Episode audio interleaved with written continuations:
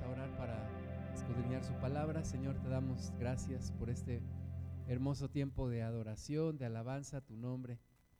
Y ya como oraba Cris, Señor, ponemos en tus manos nuestro corazón para que tú nos hables, para que tú nos toques. Reprendemos toda incredulidad, toda distracción en el nombre de Jesús y desatamos nuestro corazón para recibir de ti, Señor. En el nombre de Jesús y a tu nombre sea la gloria y seamos guiados por tu Espíritu Santo. Amén. Amén. Vamos a Mateo capítulo 16, versículo 5. Eh, tengo un amigo que una vez me dijo que él le, daban, le daba mucha risa algunas, algunas, algunos pasajes de la Biblia. Y él me mencionó aquel pasaje cuando el Señor va a lavar los pies de Pedro y Pedro le dice, no, nunca me lavarás los pies. Y entonces el Señor le dice, si no te lavo los pies, no vas a tener parte conmigo. Y entonces Pedro le dice, entonces no solamente los pies, sino también la cabeza y todo el cuerpo. Entonces mi amigo se empieza a reír, jajaja, ja, ja, ¿cómo Pedro quería que lo bañaran completo? Bueno, a mi amigo le da mucha risa. A mí me causa un poco de risa este, este pasaje porque, porque somos como muy así preocupados por, por cosas que que a Dios no le preocupan, pero que a nosotros sí. Mira, dice el versículo 5 de Mateo 16, llegando sus discípulos al otro lado, se habían olvidado de traer pan. Y Jesús les dijo, mirad, guardaos de la levadura de los fariseos y de los saduceos.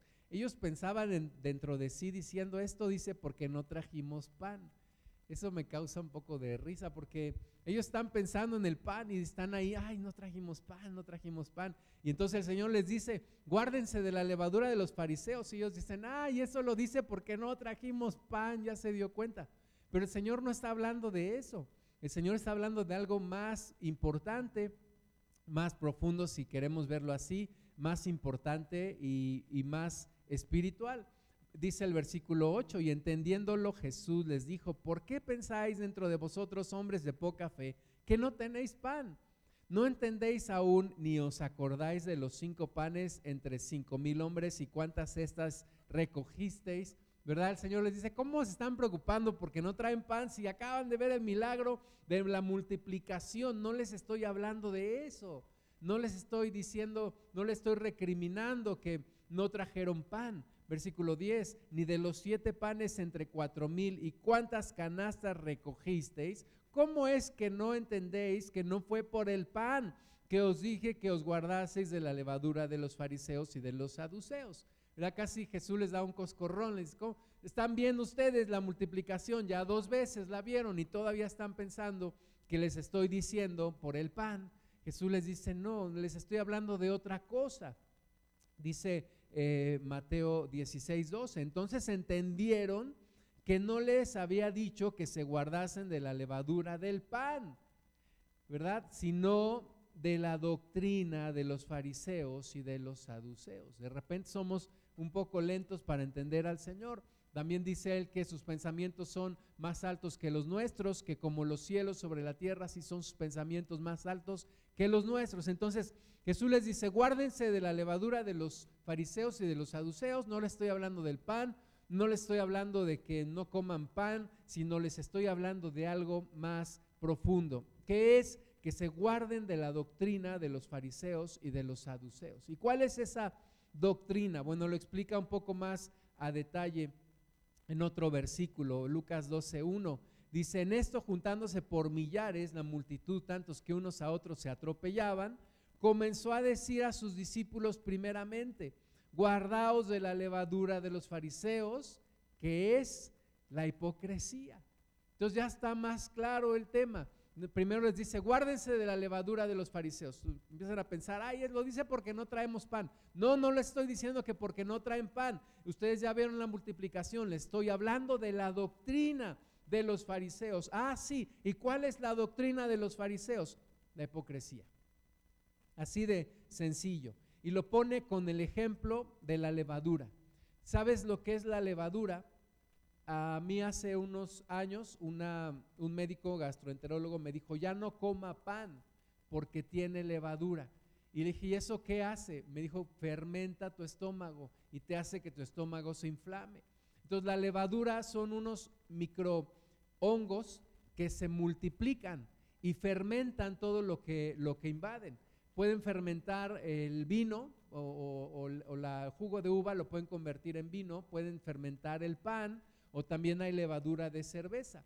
Entonces tú pones un poco de levadura en masa y vas a ver que la levadura se empieza a inflar, se empieza a inflar, pero no se está inflando nada más porque sí, se está inflando porque se está multiplicando, se están reproduciendo esos hongos ahí, esos microorganismos que no alcanzamos a ver y e invaden todo. Hace ocho días veíamos que Jesús dice que el reino de los cielos es como una mujer que pone un poco de levadura en la masa. Entonces, ese ejemplo es bueno. El reino de los cielos tiene que invadir todo.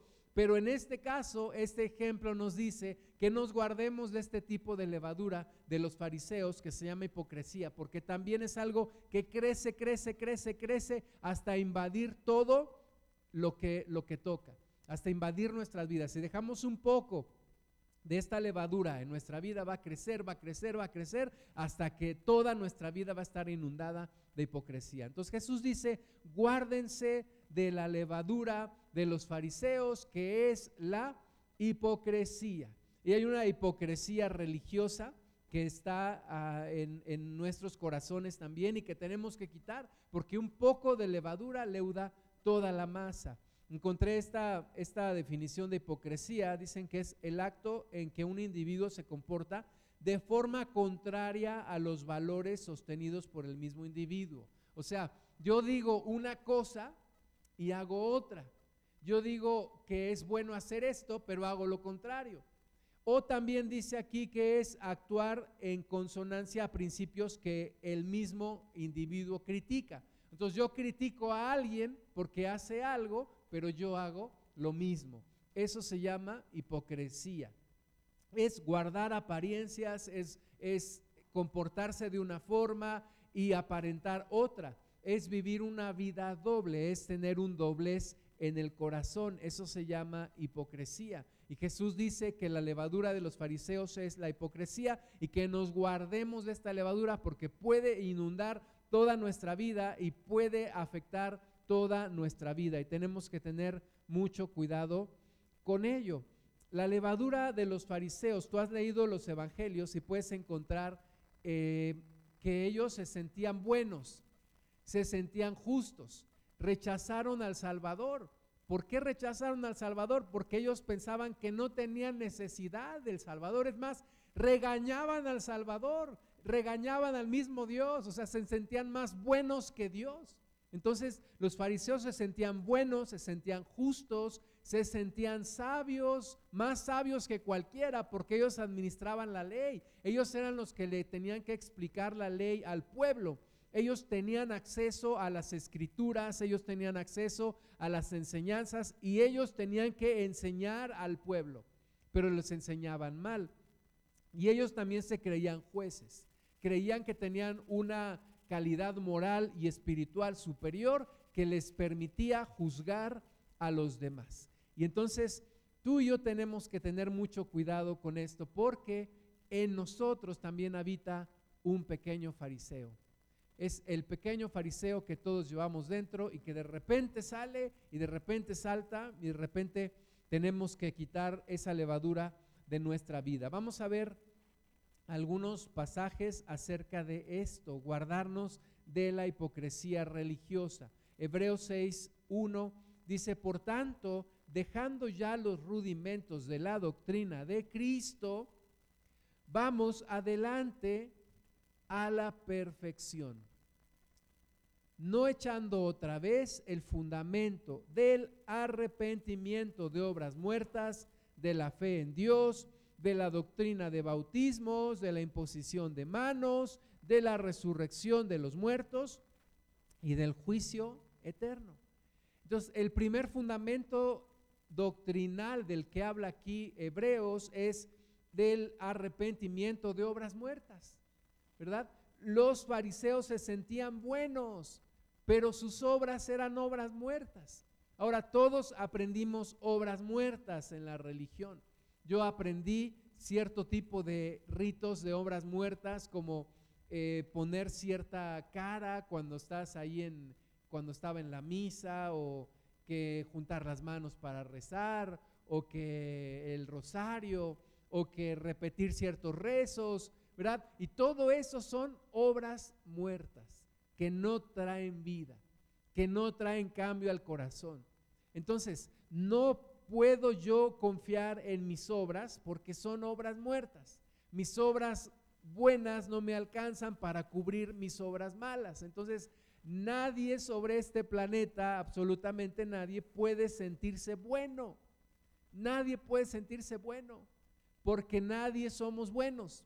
No hay ninguno, dice Romanos, no hay ni uno bueno. Todos nos echamos a perder. Entonces, es por la gracia de Dios. Entonces, eso choca con Dios porque Dios sabe que no somos buenos. Entonces, una persona que se siente buena y que viene delante de Dios, Dios no la puede bendecir, Dios no puede recibir una persona que se siente buena porque realmente ninguno somos buenos. Entonces, arrepentimiento de obras muertas. Cuidado cuando pensamos que algunas obras nos pueden hacer ganar la salvación. No nos pueden hacer ganar la salvación porque ninguna obra puede ganar la salvación.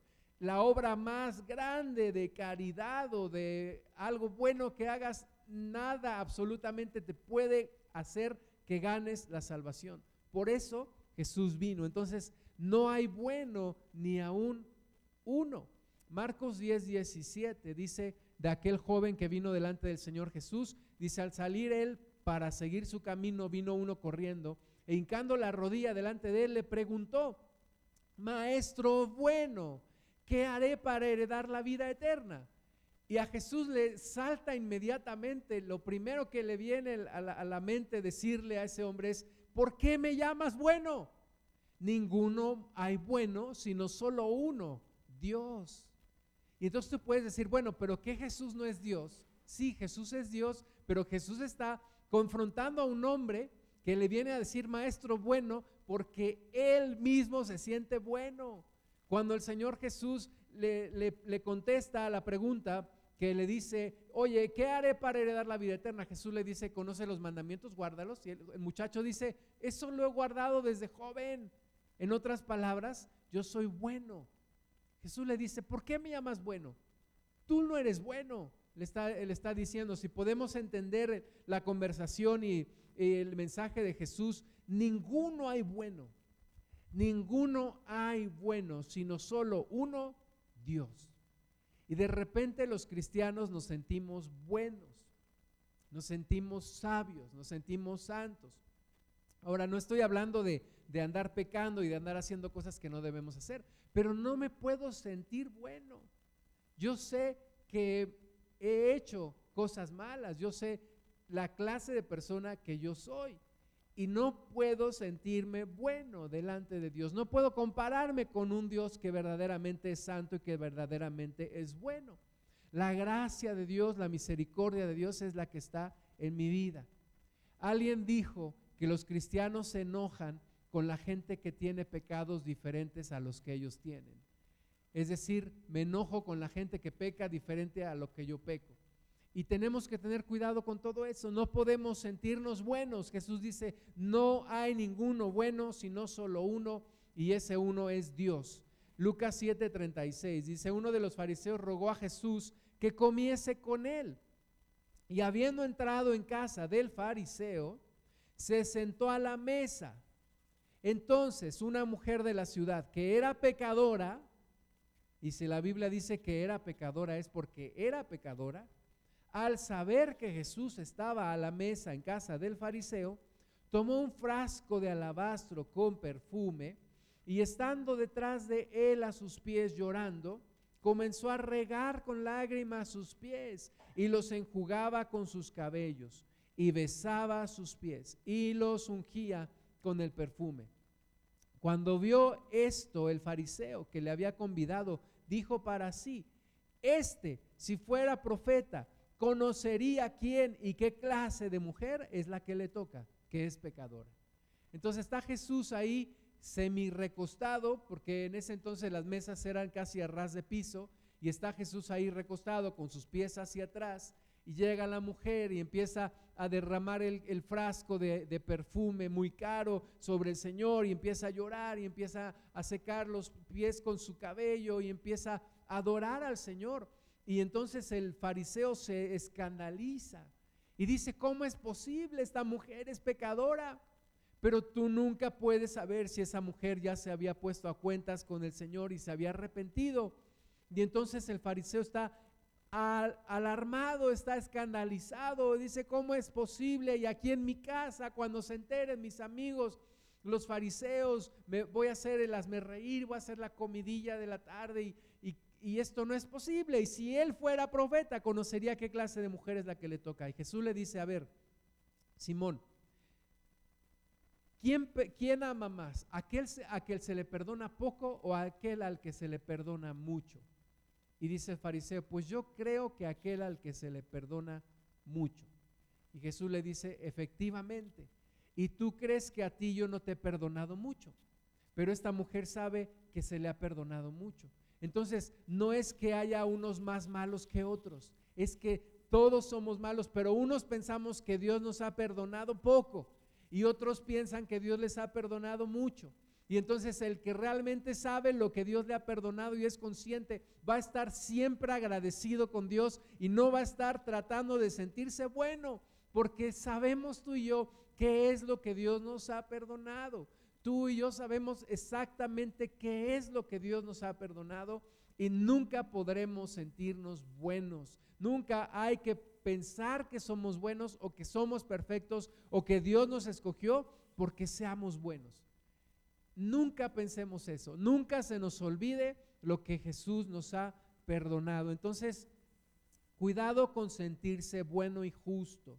No importa cuánto tiempo llevemos en el Evangelio, no podemos sentirnos buenos y justos y con una calidad moral que nos haga juzgar a otros. Otra actitud de los fariseos es creer que se han ganado la salvación. Y de repente los cristianos se nos olvida y pensamos que nos hemos ganado la salvación. La salvación no se gana, la salvación se recibe, es un regalo, es por gracia es el favor de Dios. La salvación es gratuita, no la podemos ganar. No, no podríamos dar, Jesús dice, ¿qué puede dar el hombre a, a cambio de su alma? No podemos dar nada. Lucas 18, 9 dice, a unos que confiaban en sí mismos como justos y menospreciaban a los otros, dijo también esta parábola. Dos hombres subieron al templo a orar. Uno era fariseo y el otro publicano. El fariseo puesto en pie oraba consigo mismo de esta manera. Dios, te doy gracias porque no soy como los otros hombres, ladrones, injustos, adúlteros, ni aún como este publicano. Ayuno dos veces a la semana, doy diezmos de todo lo que gano. ¿Te acuerdas de aquel comediante que salía y decía, qué bonito soy, qué bonito soy, cómo me veo? ¿Te acuerdas? Bueno, algunos de mi edad se acordarán. Ese, así era este fariseo, ¿verdad? Se está casi como que viendo al espejo, espejito, espejito, dime quién es el más bonito, el más justo, el más bueno. Y él está diciendo, oh, yo no soy como los otros hombres que son adúlteros, injustos, pecadores, ladrones. Yo ayuno dos veces por semana, yo oro, yo diezmo de todo. Él se siente justo, él se siente bueno, él se siente que se ha ganado la salvación, pero no podemos nunca pensar así de nosotros mismos. Y el publicano, mientras tanto, dice el versículo 13, mas el publicano estando lejos, no quería ni aún alzar los ojos al cielo, sino que se golpeaba el pecho diciendo, Dios, sé propicio a mí, pecador. ¿Verdad? Ese publicano sí sabía lo que era. El fariseo estaba engañado pensando que, que sus obras de apariencia que él, hacía, sus hábitos que él tenía de ayunar, los judíos ayunaban dos veces por semana y, diezmaban hasta la menta y, la canela y la ruda y todo y, y diezmaban de lo más que pudieran y, y, estaban en el templo y hacían largas oraciones, y, pero este, este publicano sabía lo que realmente era y decía, Señor, yo no tengo argumentos para venir a impresionarte, tú sabes quién soy y no soy digno ni siquiera que voltees a verme. Pero Jesús dice, versículo 14, os digo que éste descendió a su casa justificado antes que el otro, porque cualquiera que se enaltece será humillado, el que se humilla será enaltecido. Entonces, ¿queremos que Dios nos, eh, nos humille o queremos que Dios nos enaltezca? Depende de nosotros, depende de si ya me siento bueno, si ya me siento justo y me siento que me he ganado la salvación, o bien vengo delante de Dios y digo, Señor, pues todavía no pretendo haberlo alcanzado, no lo he alcanzado, no soy perfecto, no tengo todavía el carácter de Cristo completamente, pero quiero seguir adelante, perdóname y me pongo a cuentas y empiezo a, abrir mi corazón delante del Señor. Romanos 4, 4, pero al que obra no se le cuenta el salario como gracia, sino como deuda, mas el que no obra, sino cree en aquel que justifica al impío, su fe le es contada por justicia. Entonces, si yo quisiera decirle a Dios, mira Dios, yo soy bueno, yo soy justo, merezco la salvación, en ese momento estoy haciendo a Dios deudor mío. Porque entonces Dios tiene la obligación de salvarme porque yo estoy diciendo que yo soy bueno, yo soy justo. Pero dice aquí la palabra, pero el que no obra, sino que cree, entonces viene delante de Dios y esa fe le es contada por justicia porque no hay argumentos, porque no hay razón por la cual Dios me quiera o me tenga obligación de salvarme. Simplemente es porque Él es bueno y porque Él me ama y porque Jesús dio su vida por mí. Y entonces ahí soy justificado. Entonces, cuidado con, con creernos que podemos en un momento decir que nos hemos ganado la salvación. También cuidado con creer que guardar las apariencias es suficiente mucho cuidado. Eh, aprendimos, al menos yo aprendí en la religión, que había ciertas posturas que tomar y, cuando estabas en la, en la misa y, poner tu cara así de, así de, como de sufrido y, y algunos hombres así cruzaban sus brazos y cuando dabas la limosna, así, dabas la limosna. Y pensábamos que guardar las apariencias era suficiente, pero dice Romanos 2.16, en el día en que Dios juzgará por Jesucristo los secretos de los hombres conforme a mi evangelio. O sea, no es suficiente con guardar apariencias. Dice aquí, llama la atención que Dios juzgará los secretos de los hombres. O sea, cuidado si tú y yo tenemos secretos delante de Dios y hay cosas que hacemos que no están bien. Apenas hace unos un par de años, algo así, falleció un hombre que era muy reconocido por ser un, un apologista, es decir, un hombre que defendía la fe, defendía la fe de Cristo y, y se echaba unos debates con ateos y todo y, y salía victorioso, pero ¿qué crees? Que después de que murió, empezaron a denunciarlo varias mujeres por cuestiones de inmoralidad que había tenido con ellas. Entonces, qué triste que, que salgan secretos de nosotros porque guardábamos apariencias, pero no éramos lo que decíamos. Qué triste y, y porque es un asunto de vida o muerte espiritual porque si realmente Dios me va a juzgar por los secretos que yo tengo, entonces cuidado porque no es suficiente con guardar apariencias. Puedo engañar a los hombres, pero Dios no lo puedo engañar jamás. Y ahí sí tengo un problema, un problema muy grave. Entonces Dios juzgará los secretos de los hombres conforme al Evangelio. Eh, Lucas 11:42, más hay de vosotros fariseos que diezmáis la menta y la ruda y toda hortaliza y pasáis por alto la justicia y el amor de Dios. Esto era necesario hacer sin dejar de hacer aquello. Ay de vosotros, fariseos, que amáis las primeras sillas en las sinagogas. Ahorita se van a pasar todos para atrás. No, no, es cierto. amáis las primeras, no, ya no dejen de sentarse aquí. ¿eh? Dice, amáis las primeras sillas en las sinagogas y las salutaciones en las plazas. Ay de vosotros, escribas y fariseos hipócritas, que sois como sepulcros que no se ven, y los hombres que andan encima no lo saben. Fíjate eh, que las apariencias no son suficientes. Ellos, ellos se vestían como religiosos, traían sus, sus, sus túnicas y sus flecos y, y, sus cosas en la cabeza y, y les gustaba que los saludaran en las plazas. Oh, rabí, rabí, oh, sí, ¿cómo está rabí? Y que le besen la mano y, que les den los mejores lugares y entrar y partir plaza. Pero dice el Señor Jesús, no es suficiente porque son como sepulcros que no se ven. Y los hombres que andan encima no lo saben.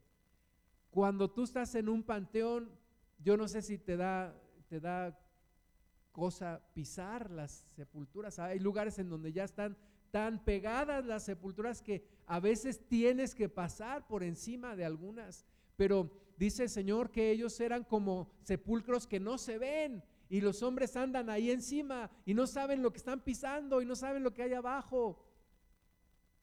Y eso no debe suceder con nosotros. No puede ser que yo esté con una persona hablando algo de, pureza y de, de santidad y, adentro esté pensando otra cosa y esté realmente teniendo pensamientos de iniquidad. No está bien, tengo que ser transformado del interior al exterior. Hay un, hombre muy rico en el país que tiene varias empresas, es de los hombres más importantes de México y de Latinoamérica en cuestión de empresas y él, él fue dueño de un lugar, de un banco donde yo trabajé y él nos decía, para ser banqueros, primero tienen que parecer banqueros. Entonces, era su lema para decirnos que todos teníamos que ir de traje y corbata. Pero ese lema se me quedó grabado y yo no lo puedo aplicar en Cristo. Yo no puedo decir, para ser cristiano primero debo de parecer cristiano.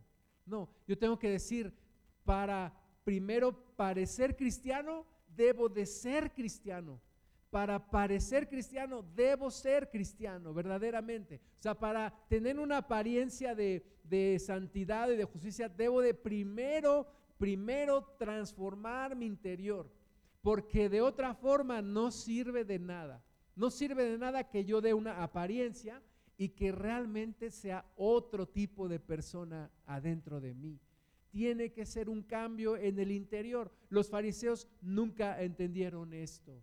Nunca entendieron, estaban tan engañados en sus, en sus ideas que ellos pensaban que realmente tenían el reino de Dios, pensaban que realmente tenían las llaves del reino de Dios y que ellos determinaban quién entraba y quién no entraba. Realmente tú puedes ver los evangelios, ellos lo creían, lo creían, tenían la convicción, los llevó a matar a Jesús, ellos por envidia, el mismo Pilato se dio cuenta que por envidia lo estaban mandando a la cruz. Así que esa levadura corroe todo el, pensamiento. Llega el momento en el que la persona llega a creerse sus propias mentiras. Por eso tenemos que tener muchísimo, muchísimo cuidado. Estos fariseos creían que los ritos eran más importantes que la transformación del corazón. No podemos pensar que los ritos son más importantes que la transformación del corazón. Hay una, corriente y sigue habiendo una corriente de, de judaizantes, pero judaizantes que no se dan cuenta que el mismo Señor confrontó esta actitud. Jesús no fue tan, tan duro con nadie más que como, contra los fariseos. Tú lo puedes leer en la Biblia. A nadie confrontó más que a los fariseos religiosos. Los confrontó, les dijo, el mismo Juan el Bautista les dijo, generación de víboras, ¿quién les ha enseñado a huir de la ira venidera? O sea, los confrontó fuerte. A nadie más confrontó así el Señor. Cuidado con creer que los ritos son más importantes que la transformación del corazón. Lucas 11:37. Luego que hubo hablado, le rogó un fariseo que comiese con él. Y, y entrando Jesús en la casa, se sentó en la mesa. El fariseo cuando lo vio, se extrañó que no se hubiese lavado antes de comer.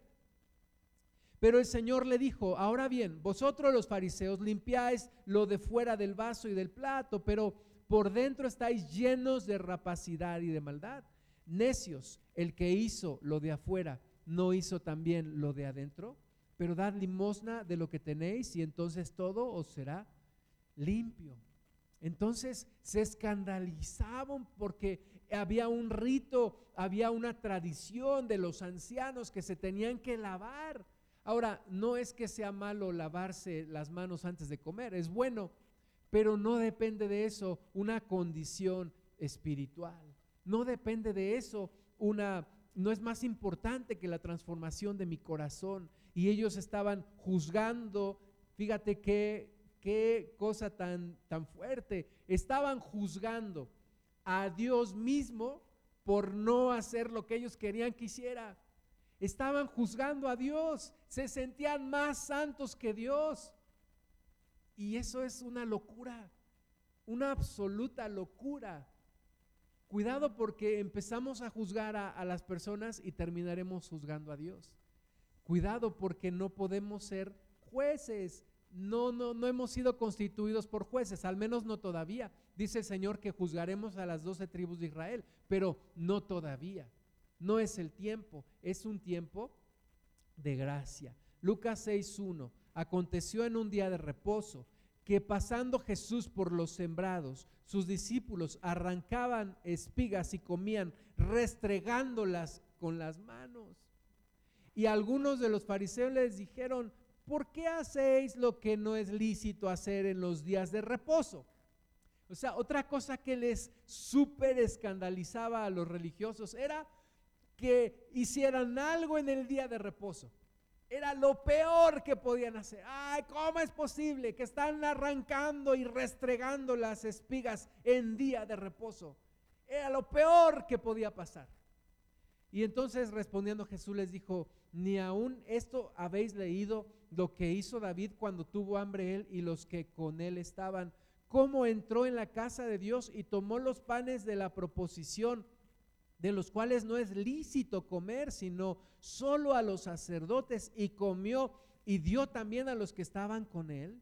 Y les decía, el Hijo del Hombre es Señor aún del día de reposo. Ellos estaban escandalizados por esto. ¿Qué cosas a ti y a mí nos escandalizan que hacen los demás? Y que decimos, no es posible. ¿Cómo puede ser esto? No puede ser. Y nos enojamos con la gente o con los hermanos. ¿Qué, fíjate a, qué extremo llegaban. Versículo 9 de Mateo 12. Pasando de allí, vino a la sinagoga de ellos. Y he aquí había allí uno que tenía seca una mano. Y preguntaron a Jesús para acusarle, ¿es lícito sanar en el día de reposo? O sea, eh, casi, casi le traen al hombre, mira su mano Jesús, a ver, a ver, a ver, ¿es lícito sanarlo en el día de reposo? Él les dijo, ¿qué hombre habrá de vosotros que tenga una oveja y si ésta cayere en un hoyo en día de reposo, no le eche mano y la levante? Pues, ¿cuánto más vale un hombre que una oveja? Por consiguiente, es lícito hacer el bien en los días de reposo. Entonces dijo aquel hombre, extiende tu mano. Y él la extendió y le fue restaurada sana como la otra. Y salidos los fariseos, tuvieron consejo contra Jesús para destruirle. ¿Qué realmente era tan malo sanar a un hombre en día de reposo? Bueno, no digamos tan malo. ¿Era malo sanar a un hombre en día de reposo? Era un absurdo. Estar discutiendo por esto era absurdo. Pero ellos estaban montados en su macho. No, en día de reposo, no sanas, no sanas y no sanas. ¿Verdad? Y como los contradijo, estaban planeando ya matarlo. al mismísimo Hijo de Dios, a aquel que fue el autor de la ley, a aquel que les enseñó el Antiguo Testamento. Estaban tan metidos en su religiosidad que planearon matarlo y lo mataron. Todo por su religiosidad, todo por su hipocresía, todo por su levadura. Ahora, estas cosas se escriben para que tú y yo tengamos cuidado también. Tengamos cuidado. De repente nos dicen, es que tú eres una persona muy religiosa. No, Dios me libre de ser religioso. ¿Quieres decirme algo? Bueno, dime que soy una persona de fe, pero no me digas que soy religioso. No quiero ser religioso. Lucas 13:10 enseñaba Jesús en una sinagoga en el día de reposo. Y había allí una mujer que desde hacía 18 años tenía espíritu de enfermedad y andaba encorvada y en ninguna manera se podía enderezar. Cuando Jesús la vio, la llamó y le dijo, mujer, eres libre de tu enfermedad. Y puso las manos sobre ella y ella se enderezó luego y glorificaba a Dios.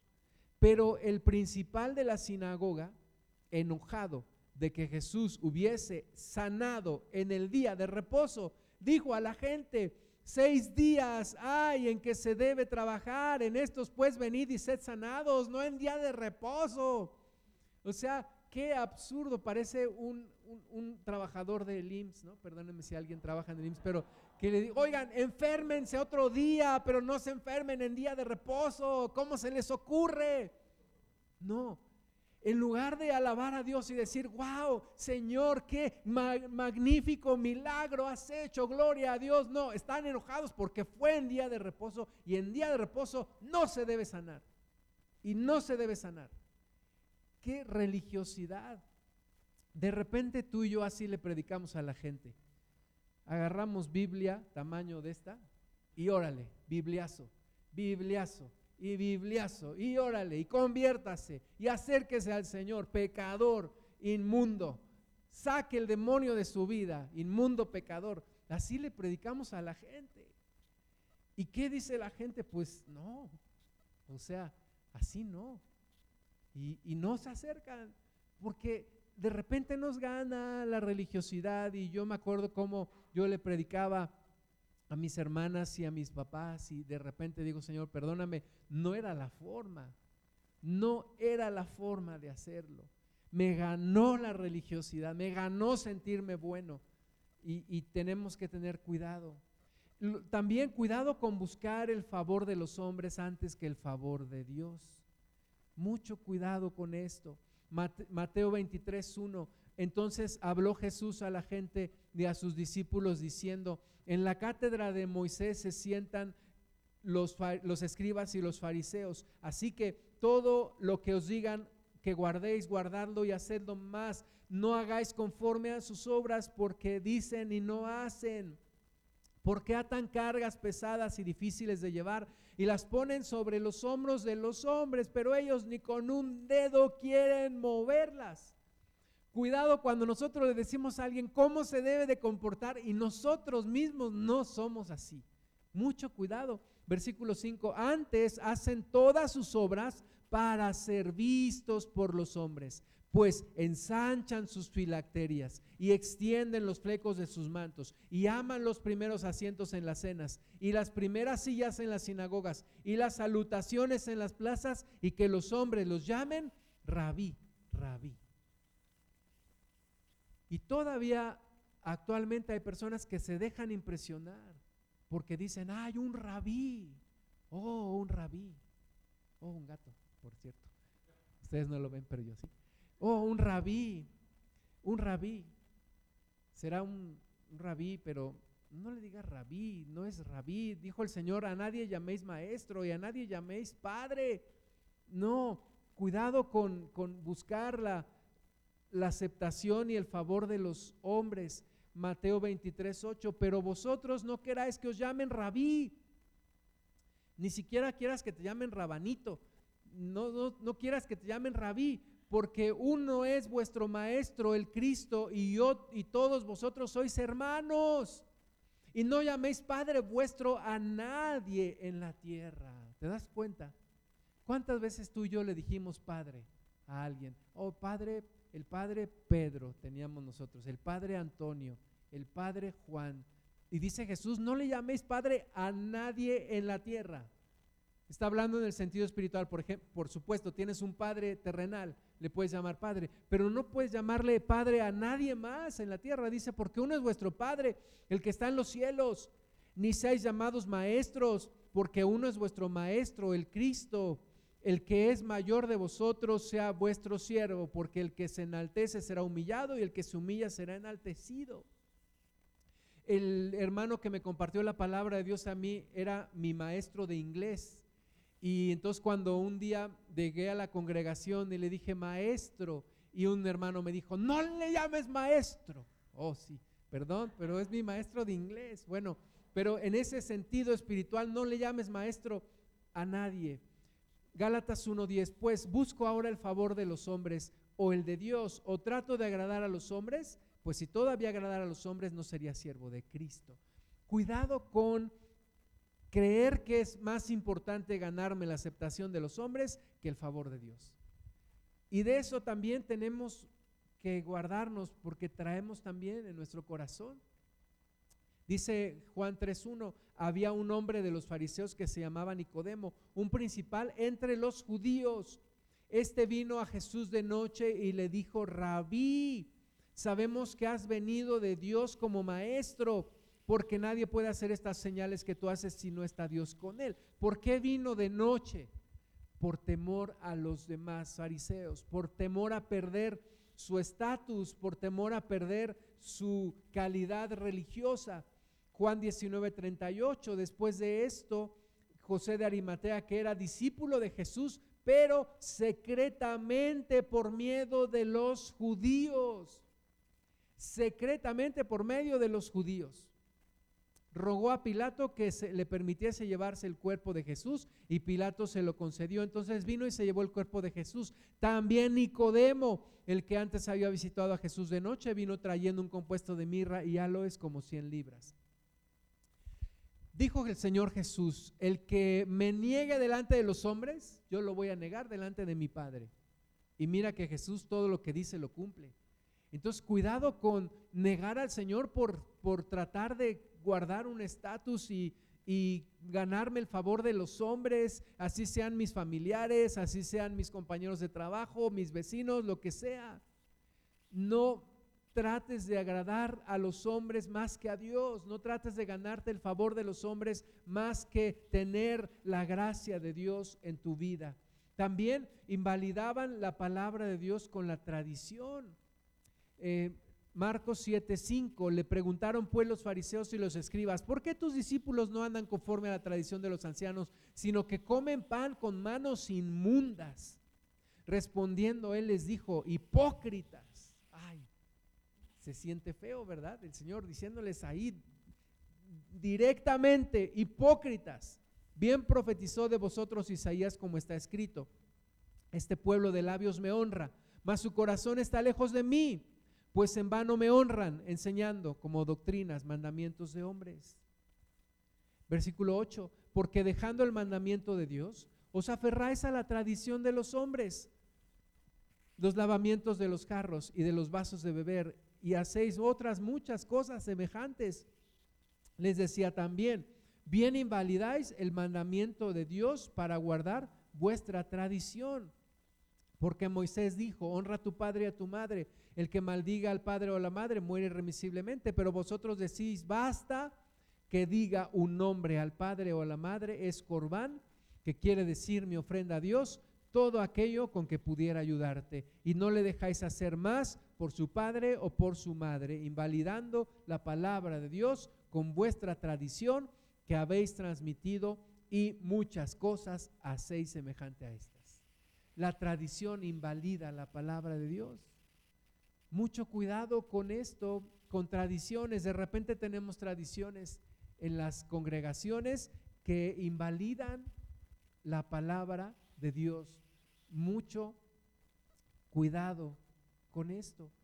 Y sentirse con la autoridad para juzgar a otros. En Mateo 9:9, pasando Jesús de allí, vio a un hombre llamado Mateo que estaba sentado al banco de los tributos públicos y le dijo, sígueme. Y se levantó y le siguió. Y aconteció que estando él sentado a la mesa en la casa, y aquí muchos publicanos y pecadores que habían venido se sentaron juntamente a la mesa con Jesús y sus discípulos. Hermanas y hermanos, esto es lo que tú y yo quisiéramos, predicarle a gente que está lejana, a personas que, que necesitan arrepentirse como nosotros también tuvimos una oportunidad para arrepentirnos. Pero dice que cuando vieron esto los fariseos dijeron a los discípulos, ¿por qué come vuestro maestro con los publicanos y pecadores? Al oír esto Jesús les dijo, los sanos no tienen necesidad de médico, sino los enfermos. Id pues y aprended lo que significa, misericordia quiero y no sacrificio, porque no he venido a llamar a justos, sino a pecadores al arrepentimiento. No podemos juzgar. Así nos parezca lo peor que haya hecho una persona, no la podemos juzgar. No la podemos juzgar. Yo sé que es es algo que de repente nos sale como o algo natural, es que esa persona no tiene perdón de Dios. Esa persona es un desdichado, no tiene perdón de Dios. Es que tú y yo no podemos juzgar. Dijo el Señor, no juzguéis y no seréis juzgados, perdonad y seréis perdonados. Si yo juzgo yo mismo me pongo en una posición donde Dios me puede juzgar.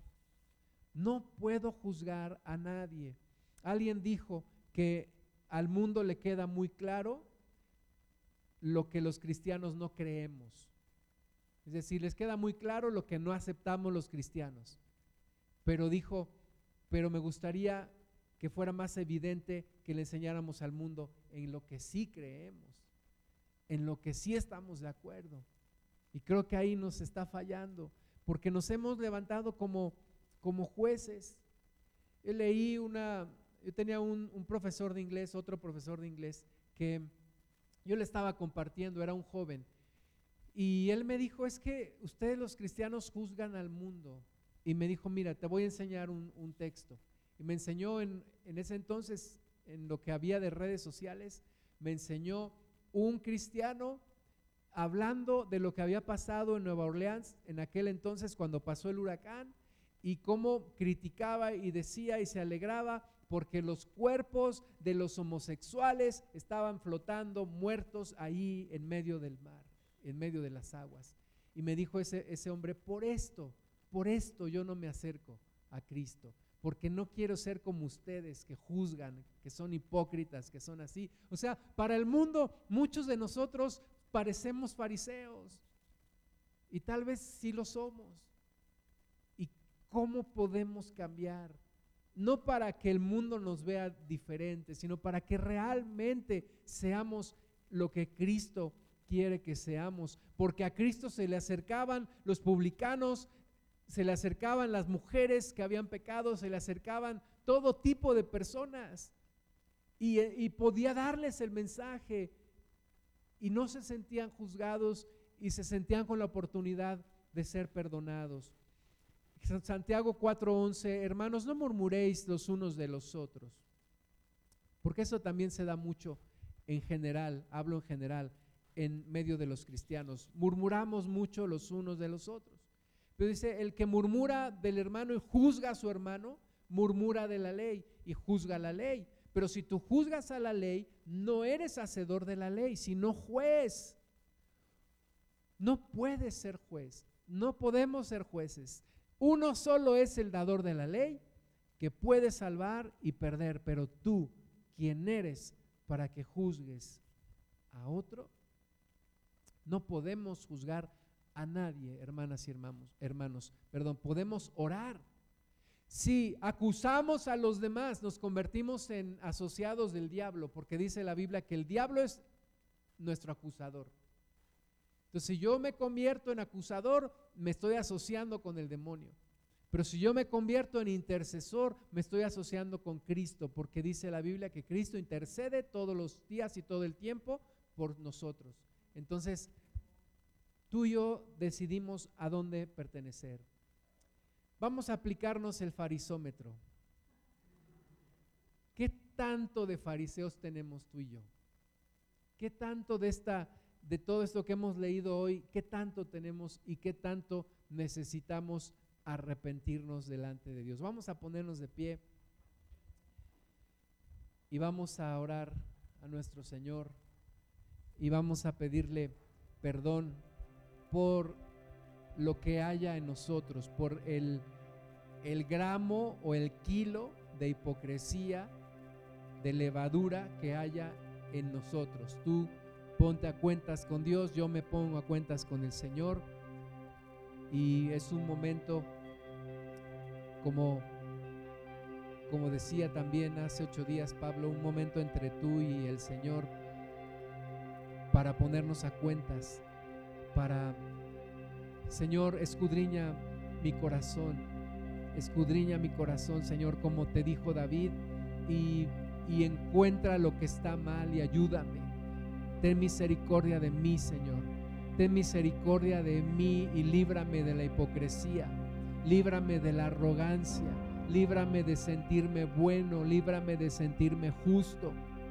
Líbrame de sentirme con la autoridad espiritual y moral para juzgar a otros. Líbrame, Señor, de todo eso. Y ayúdame, Padre, para que yo tenga la oportunidad de predicar tu palabra con el ejemplo, con una transformación real de mi corazón, con un cambio verdadero que haya en mi corazón, Señor. Ayúdame, Padre Santo. Perdóname, Jesús.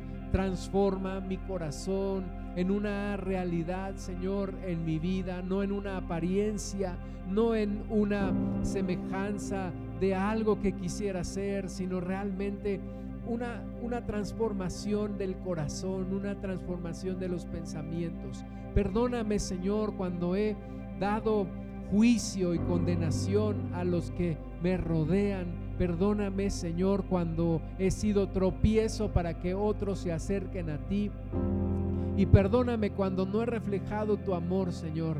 Perdóname, Padre, cuando he murmurado de hermanas o de hermanos, cuando les he juzgado, cuando les he echado en cara o cuando les he reclamado, Señor, y límpiame de todo eso y líbrame de la levadura de los fariseos que es la hipocresía. Señor, sigue transformándonos, sigue cambiándonos, sigue trabajando en nosotros. Señor, que nunca pensemos que nos hemos ganado la salvación, que nunca pensemos que hemos sido justos o sabios o buenos o inteligentes. Señor, líbranos de eso, líbranos de pensar que somos mejores que los demás, líbranos de pensar que nos hemos ganado tu aceptación, Señor, porque realmente Nadie puede ganarse la salvación, nadie puede ganarse tu aceptación.